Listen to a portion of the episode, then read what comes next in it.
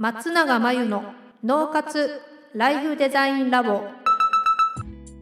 松永真由の脳活ライフデザインラボをお聞きの皆さんこんにちは。メンタルコーチの松永です。この番組ではあなたが望む人生をデザインするために脳と心の使い方を知って生かすためのヒントになりそうなお話をお届けしています。週に2回月曜日と木曜日に配信中のピンポン Q&A のコーナーでは日常生活やビジネスでよくある悩みや松永が主催している内観力養成ライフデザインオンライン講座で寄せられた質問などにお答えしていきます。はい今日のご質問は勉強したことをすぐに忘れて模擬テストで同じようなところを間違えてしまいます。きちんと覚えられるコツはありますか？ということですね。詳しくこの質問聞いたところ何かの資格を取るのに必要な勉強なんだけれどもある分野の質問に関しては特に覚えられないということだったのでそれは何でですかっていうふうに質問したらそこの分野に興味がないっていうことだったんですね。でこれ考えてみると興味がないとなかなか人はね覚えないんですよ脳が大事だって思わないから。で資格のために必要な勉強で資格を取るためだけに覚えなければいけない分野だと覚えにくいと思うんですけどただその資格を取るその試験をパスするためにはその分野も必要なわけですよね。ってことは自分にとってその試験資格が必要なものであれば興味を持つしかないというかまあ持てるはずというか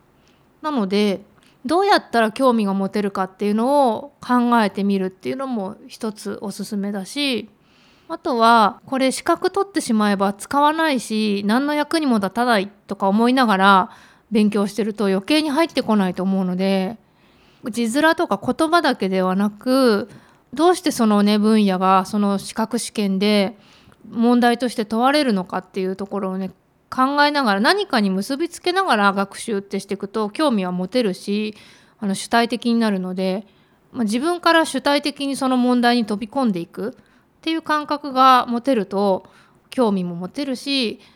記憶もにも定着しやすくなると思いますのでちょっとそういう観点で問題を見てみるといいんじゃないかなっていうふうに思います。じゃないとしたら資格を取った後のことを考えてえっと、その資格が本当に自分の人生に必要なものなのかどうなのかっていうのをよく見てあげてほしいんですよね。それで本当に必要なものであればその人生のために必要な問題だしあの興味がないとか言ってられないと思うんですよね。興味を持ってしまうはずなんで興味がない分野は覚えにくいんで興味を持つし興味を持てるように自分から、えー、飛び込んでいくもうそれしかないかなと思います。もちろん記憶力を上げる方法集中力を上げる方法は小手先のテクニックというかいろいろありますけど根本的なところを今日はお伝えしました。ということで以上ピンポン Q&A のコーナーでした。脳活ライフデザインラボ。2021年の春から内観力養成ライフデザインオンライン講座をスタートしています生き方と働き方を一致させてより望む人生を作っていくために自分との向き合い方整え方才能の引き出し方を身につけていただく講座です。自宅で好きなタイミングで受けられます。初月は無料です。